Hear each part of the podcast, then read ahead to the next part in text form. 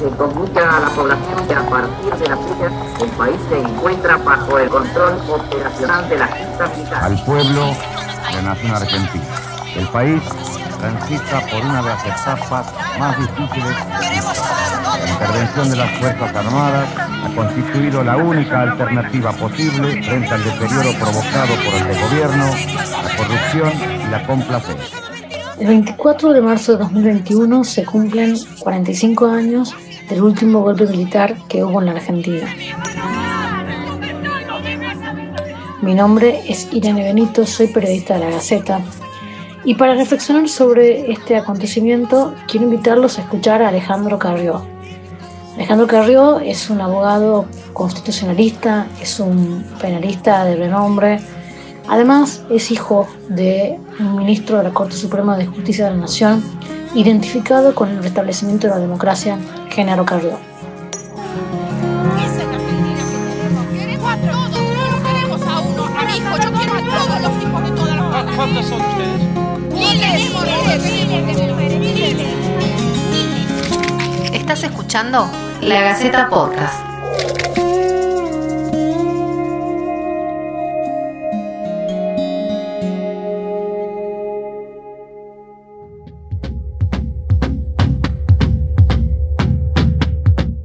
24 de marzo, pero este en particular, porque es- tenemos 45 años, yo me pregunto mucho, trato de pensarlo al, a- al día de la memoria, como se lo llama, en función de lo que nos pasa.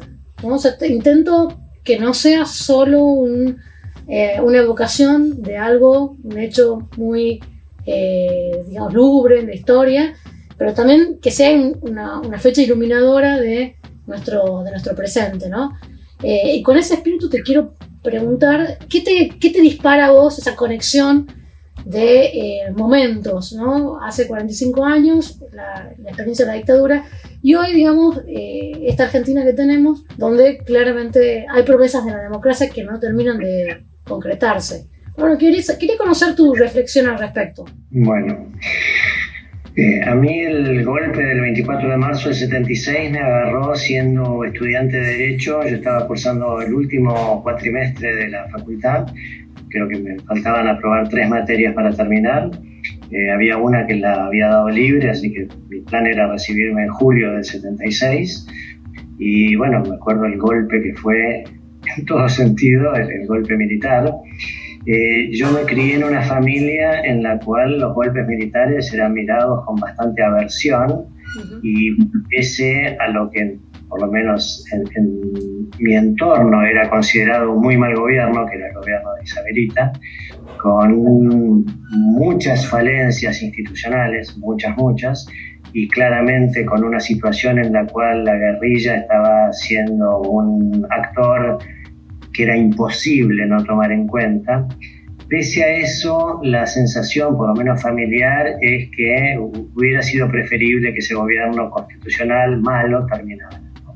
Entonces había una especie como, todavía vivía en la casa de mis padres, una especie de sensación de algún alivio en el sentido de que institucionalmente el gobierno era tremendamente débil, pero también bastante preocupación, porque no podía haber alegría por el hecho de que hubiera habido un golpe militar, no, no había manera.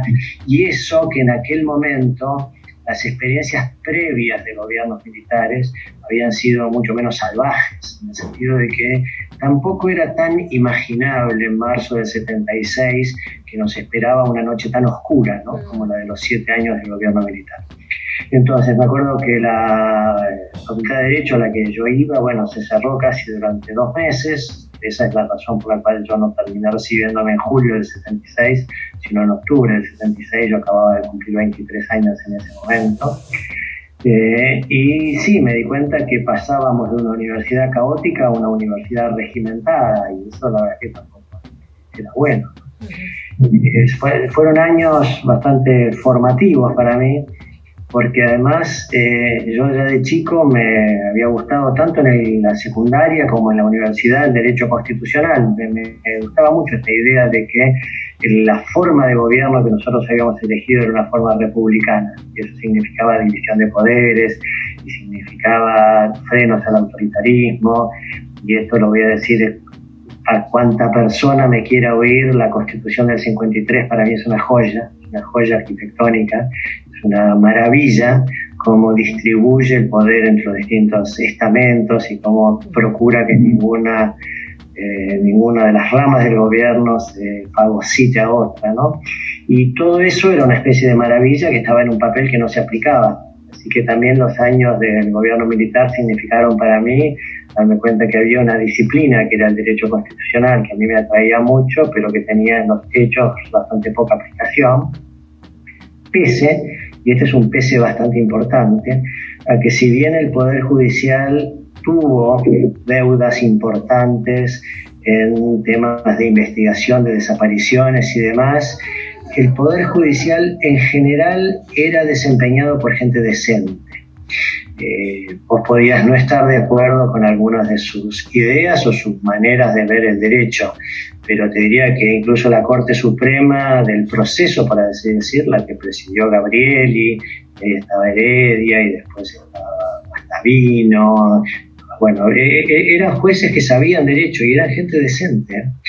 Y yo esto me acuerdo haberlo vivido relativamente de cerca, porque bueno, yo ya estaba recibido y mi padre era el defensor de Timerman. Había sido detenido totalmente al margen de lo que las normas determinan. Y esa Corte Suprema tuvo la valentía de hacer lugar a un habeas corpus. Y te digo que fue una demostración de independencia importante. Entonces, bueno, fueron años, digamos, de, los americanos llaman esto mixed feelings, ¿no? que quiere decir sensaciones como encontradas. Eh, mi pasión, que era el derecho constitucional, claramente estaba muy limitada, justamente por estas vinculaciones que tenía mi padre, que él había sido eh, integrante de la Comisión Interamericana de Derechos Humanos. Yo sabía quizás tenía más interés que otras personas en tratar de saber qué estaba pasando con las personas desaparecidas. Me acuerdo que me volví un lector del Herald porque era el único periódico que en ese momento con seriedad se animaba a sacar noticias respecto de que estaban desapareciendo personas. Y eso era una cosa demasiado grave como para no prestarle la debida atención. Eh, así que bueno, mi, mi recuerdo del gobierno militar es esta mezcla de sensaciones, pero claramente con mucho anhelo, que es lo que creo que nos pasó a muchos argentinos, y ahí voy a tratar de mezclarte tu pregunta con lo que para mí fue el renacer de la Argentina y lo mejor que yo viví de la Argentina desde que tengo uso de razón, que fue la vuelta a la democracia con el alfonsinismo porque la vuelta a la democracia hubiera sido muy distinta si hubiera ganado eh, Luder, que era el candidato justicialista, que justamente tenía, y lo decía abiertamente, no es una infidencia esto, que tenía por propósito no revisar lo que había sucedido en la época de los gobiernos militares con las detenciones, desapariciones de personas, eh, campos de detención clandestinos, etcétera. Y yo creo que la Argentina le debe mucho a Alfonsín y se lo debe principalmente a su decisión, que requirió mucho coraje, de enjuiciar a los miembros de las juntas militares. Eh, en una política de derechos humanos que yo no vi una posterior con la suficiente entereza y equidistancia, porque vos tenías una política de derechos humanos que consideraba criminal cualquier desaparición y cualquier muerte, porque de hecho lo es porque eh, no tenés cómo justificar la decisión de quitarle la vida a otra persona.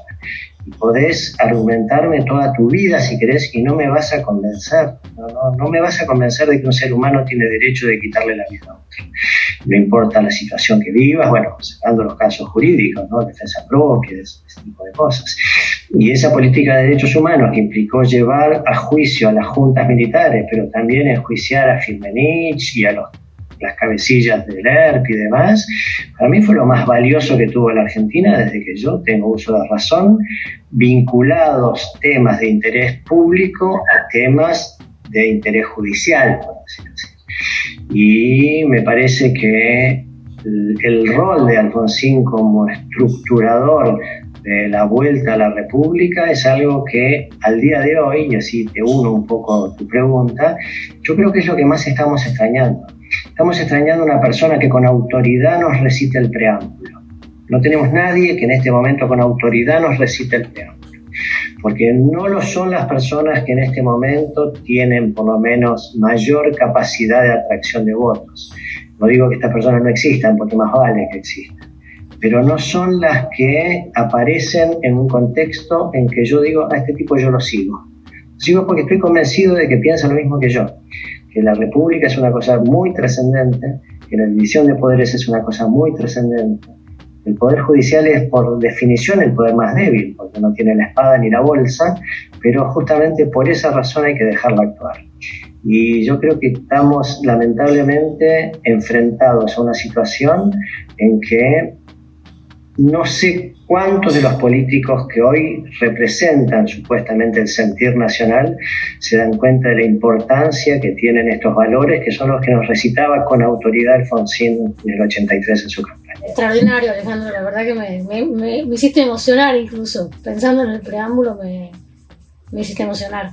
Una cosa que está vinculada a lo que acabas de comentar, es la idea de la esperanza de una nación, ¿no? que está tan metida en la constitución. O sea, la constitución eh, es, un, deca es un, sí, un, sistema de reparto de poder y un decálogo de derechos y de obligaciones, pero también una, una posibilidad de la vida en común y, y de que haya ¿no? este desarrollo equitativo y que haya y que haya posibilidades de prosperidad material, intelectual, moral, etc. Y eso también da, la sensación de que, no Argentina está en un momento difícil para la esperanza, ¿no? O sea, pareciera como que esta, estos conceptos de la grieta y demás, de algún modo nos, ponen de vuelta en un, en un punto medio oscuro, no jamás comparable obviamente con la dictadura, pero sí que de alguna forma eh, es paradójico, ¿no? Porque tenemos, votamos, vamos a votar y sin embargo pareciera que no, que, de eso no depende todo, ¿no? Completo un poco mi concepto, ¿no? La Constitución es un pacto de convivencia. Eh, nos, hemos puesto de acuerdo, por lo menos en el papel, de que esta es la forma en que podemos convivir, de que los representantes, las distintas facciones de pensamiento, van a estar suficientemente representadas en un parlamento donde las personas se van a escuchar unas a otras. Y hay previo a la composición de las autoridades, porque por algo la Constitución parte de una declaración de derechos y garantías, y después vienen las autoridades constituidas, pero lo que eh, preexiste a esa parte de las autoridades constituidas es la Declaración de Derechos y Garantías. Y ahí es donde tenemos la tranquilidad de los ciudadanos de a pie de que el gobierno no te va a pasar por arriba, porque eh, hay, hay derechos y esos derechos claramente son prioritarios a los poderes. Y nosotros tenemos el artículo 19 de la Constitución que en tres renglones dice algo tan maravilloso como que nadie será obligado a hacer lo que la ley no manda ni privado de lo que ella no prohíbe. Y esa frase es, definitoria de lo que es un país republicano. Las autoridades no tienen los poderes que no le han sido expresamente concedidos y todo derecho que no ha sido especialmente liberado para que el poder público infrinja o lo restrinja, ese derecho se goza plenamente. Repito, nadie será obligado a hacer lo que la ley no manda ni privado de lo que ella no prohíbe. Y eso significa que es un gobierno de leyes y no de personas. no me importa quién sea la persona que está transitoriamente desempeñando un cargo público. Ese es un funcionario público, es su, lo que lleva a cabo es un servicio público, es un servidor de todos nosotros. Nosotros eh, eh, tenemos tanta cultura por el autoritarismo y tanto le perdonamos a los autoritarios de turno las cosas que hacen que parece que no reparamos en lo relevante que es que nuestra constitución eligió esa forma de gobierno, la del poder limitado. Y el principio es que si hay un poder que no está otorgado a los funcionarios, ese poder no lo tienen. Y, eso es la manera de entender la Constitución. ahí es donde nosotros tenemos que encontrar lo que nos ponga a todos en la misma en la misma vara o en el mismo sentido. Para mí no, no hay principio más importante que el de igualdad ante la ley, porque eso es lo que te une. Eh, las personas pueden tener las diferencias más tremendas en materia de raza, religión, credo, pero si son todos iguales ante la ley, ya está, ese es el elemento más unificador que vos puedas imaginar. Cuando nosotros vemos elementos, situaciones del tipo este de las vacunas VIP, es una especie de herida mortal en la Mortal, porque entonces da la sensación de que vale todo. Y llega un momento en que cuando vale todo, te empezás vos mismo a cuestionar, bueno, ¿qué sentido tiene de que yo siga esperando pacientemente una vacuna cuando se están vacunando chicos de 20 años en un call center simplemente porque eso supuestamente tiene algún vínculo con alguna actividad estatal que se está considerando necesaria? Entonces, eh, estamos, en mi opinión, cerca de una especie de disgregación, donde la gente empieza a darse cuenta en un momento que, bueno, es sálvese quien pueda, porque si, no van a respetar las reglas, ¿qué hago yo todavía parado acá en la cola esperando un colectivo que nunca me va a parar a mí en la parada? Porque para en un montón de paradas y en la parada donde estoy yo no para, no para nunca. Y la disgregación que yo más veo es esa, y a mí lo que más me afecta es darme cuenta que en esta avivada de las vacunas entra muchas personas, ¿eh? incluso personas que son de mis afectos. Yo digo, esta gente no se da cuenta de lo que está haciendo se da cuenta que te está privando de la vacuna a una persona que realmente se la merece. Y esas son las cosas que te, dañan psicológicamente. Eh, recién mencionaste como, como el acto institucional más valioso desde el 83 de esta parte al, al, juicio de las juntas, ¿no? Y también a, los juicios que hubo a las cúpulas guerrilleras. Em, ¿Qué fue, qué significó desde ese punto de vista, eh, y ahora que falleció, es el primer 24 de marzo sin Menem, ¿no? Eh, él, digamos, de alguna forma eh, detuvo o, modificó ese acto institucional, ¿no? Con los indultos. Mi pregunta es, eh, ¿cómo, lo, cómo, lo, ¿cómo lo ves con el tiempo? ¿Qué pasó? ¿Qué fueron los indultos? ¿Qué, qué significaron para el país y qué significaron sobre todo para ese momento tan especial que habías marcado como estructurador de la República? Eh, y te diría que si bien hay varios ejemplos de días negros en la historia institucional argentina, el día de los indultos sábana, que fueron a fines del 89, y los llamo sábana porque ahí eran indultos que agarraban a cualquier cantidad de personas, fueron eh, indultos eh, por decreto, creo que son los decretos 1002 y 1003 del año 89, ahí ingresaban en esos decretos de indulto presidencial eh, condenados, procesados, imputados, y, por, te decía al principio, fue una especie de sábana de indultos, y todo el esfuerzo que había significado toda la... Eh, todo el peso institucional que había significado llevar a juicio a personas poderosas porque pensá que en los años 85, 84, 85, cuando empezó el juicio de las juntas, estábamos hablando de militares de mucho poder, ¿eh? tenerlos ahí sentados a Videla, Macera y, compañía, Galtieri, no era tener sentado a cualquiera, ¿eh? no, es el mismo, eh, la misma decisión o el mismo coraje de cuando después se reabrieron muchísimos años después los juicios, entre paréntesis se abrieron solo respecto de sino respecto de integrantes de organizaciones guerrilleras, y entonces eso también fue un golpe fuerte a la igualdad ante la ley. Pero volviendo a tu pregunta, eh, sí, fue un momento, fue una oportunidad perdida, digamos. Eh, fue, fue una decisión eh, que yo no la voy a juzgar políticamente porque de eso no sé, pero desde el punto de vista jurídico fue muy, pero muy dañina porque dejó la sensación para el futuro de que se pueden cometer los crímenes más aberrantes y de todas maneras esos crímenes tal vez las personas responsables por ellas terminen no pagando. Yo me acuerdo en aquel momento escribí un artículo eh, que se publicó en alguna de las revistas jurídicas, considerando que esos indultos eran inconstitucionales porque me parecía que un delito incluido en la Constitución como algo de lo que no debíamos nunca eh, tolerar no podía ser objeto de un indulto.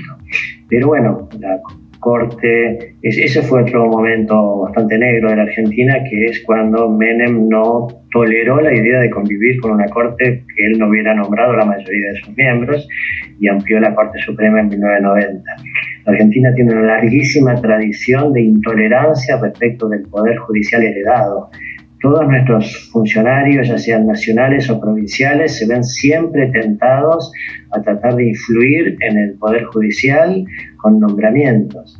Y los provocan de distintas maneras, algunas muy burdas, eh, otras un poco más este, maquiavélicas. Hay varios proyectos de leyes en este momento tratando de crear más vacantes en el Poder Judicial.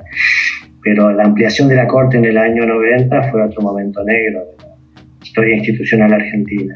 Es, por ejemplo, un presidente que la gente en general le asigna pocas virtudes, que fue de la Rúa, porque de, hecho tuvo una presidencia débil, eh, por lo menos tuvo la entereza de soportar una corte que él no había este, designado y él no hizo ningún intento de designar una corte propia.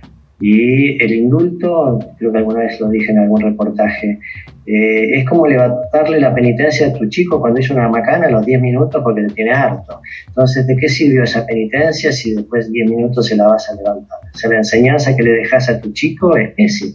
Algo parecido pasa con las moratorias impositivas. ¿no? Cuatro o cinco años tenemos una simplemente porque necesitamos plata. Entonces, otra vez, el mensaje que deja a quien cumple eh, normalmente con sus obligaciones tributarias es, bueno, yo soy bastante estúpido, ¿no? Porque yo cumplo mis impuestos todo el tiempo, cada cuatro o cinco años el que no cumplió, este, nada. El concepto del miedo, me quedé pensando un poco porque eh, muchos jueces tienen miedo, ¿no?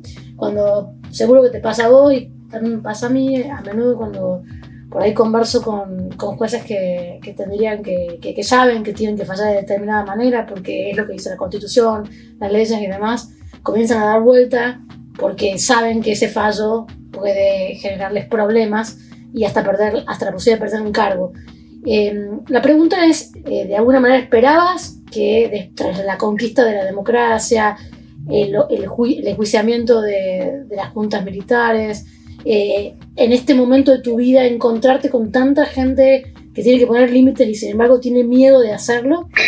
Sí, bueno, ahí hay muchos componentes porque la, historia nunca es lineal. Eh, una institución cuyo funcionamiento es muy malo es el Consejo de la Magistratura, te digo a nivel nacional, muy malo porque tiene en contra de lo, del texto constitucional, no tiene el equilibrio entre sus estamentos que debería tener. De 13 integrantes del Consejo de la Magistratura, 7 pertenecen a los estamentos políticos. 6 son representantes del Congreso y uno del Poder Ejecutivo. Y se considera una especie como de victoria poner gente en el Consejo de la Magistratura que responda a los intereses del partido gobernante. Entonces, cuando el partido gobernante controla el Consejo de la Magistratura, para los jueces es tremendamente difícil eh, advertir que el diseño institucional tampoco los ayuda. Eh, es cierto que si vos pensás cómo está diseñado el Poder Judicial, lo está para que no deban sentir miedo, porque por algo es que vos los eximís, por menos históricamente, de pagar ganancias, por algo les das buenas remuneraciones, les das una jubilación que los va, les va a permitir estar tranquilos el día de mañana. Ahora, cuando vos le das todas esas prerrogativas a los jueces, tenés el derecho a exigirles luego uno tiene derecho a exigirle mucho a los jueces en un diseño constitucional puro. Eh, cuando las impurezas empiezan a aparecer de varios lados, es más, más difícil exigirle a los jueces una valentía que ellos advierten que después el sistema no va a terminar protegiendo. Bueno, tengo, tengo dos preguntas más. Eh, una es, ¿te tocó ser abogado de Bruglia y de Bertuzzi? Hay un sector significativo que considera que es una que lo que les pasó a estos dos jueces eh, fue un acto de represalia justamente por sus eh, intervenciones en causas de corrupción administrativa. ¿Cuál fue tu experiencia con ese caso donde bueno un sector considera que ha habido una represalia eh, hacia estos jueces y qué te quedó de haber ido a la corte con el Persaltum y haber obtenido lo que obtuviste, digamos, ¿no? me dejó una decepción bastante grande porque tuve la impresión de que la Corte Suprema quiso ubicarse en un lugar intermedio entre facciones, como si su rol fuera ese. Y su rol no es ese, su rol es darle la razón a quien la tiene, mm. con independencia de cuán simpático o antipático sea el fallo que van a dictar. Eh, yo jamás les hubiera recomendado a Bruglia y a Bertuzzi iniciar la vía judicial que iniciaron, si no hubiera sido claro que la Corte en una acordada previa había determinado que los, las designaciones como las de ellos, específicamente la de Bruglia, que fue el caso que la Corte tuvo a la vista al momento de dictar esa acordada, es la acordada 7 del año 2018, si la Corte no hubiera dicho con todas las letras que ese era un procedimiento de designación válido y que no era necesario pasar por el procedimiento de designación del artículo 99 de la Constitución, que es el que supone que vos concurses, que el Consejo de la Magistratura te, te incluya en una terna, dentro de esa terna el presidente te elija y luego vayas eh, al Senado para que te presten el acuerdo. Y eso los jueces de la Corte lo dijeron en esta acordada 7, cuando analizaron la validez de la designación en ese momento de Bruglia, y la Corte dijo eso. Y existía además, por lo menos, antecedentes de entre 70 y 80 traslados de jueces que habían sido trasladados exactamente con esa mecánica, cuántos concursos se abrieron para cubrir las vacantes que deberían dejar los jueces, que habiendo sido trasladados, se deben quedar en su cargo solo hasta que se lleve a cabo un nuevo concurso. Porque que yo sepa, el único concurso que se inició es el que tiene que ver con llenar los cargos de Brooklyn. Alejandro, me, me, encantó hablar con vos. Muchísimas gracias. La verdad que fue. Bueno, nos vemos. Hasta pronto, Irene, que sigas bien. Chao, hasta pronto. Esto fue La Gaceta Podcast.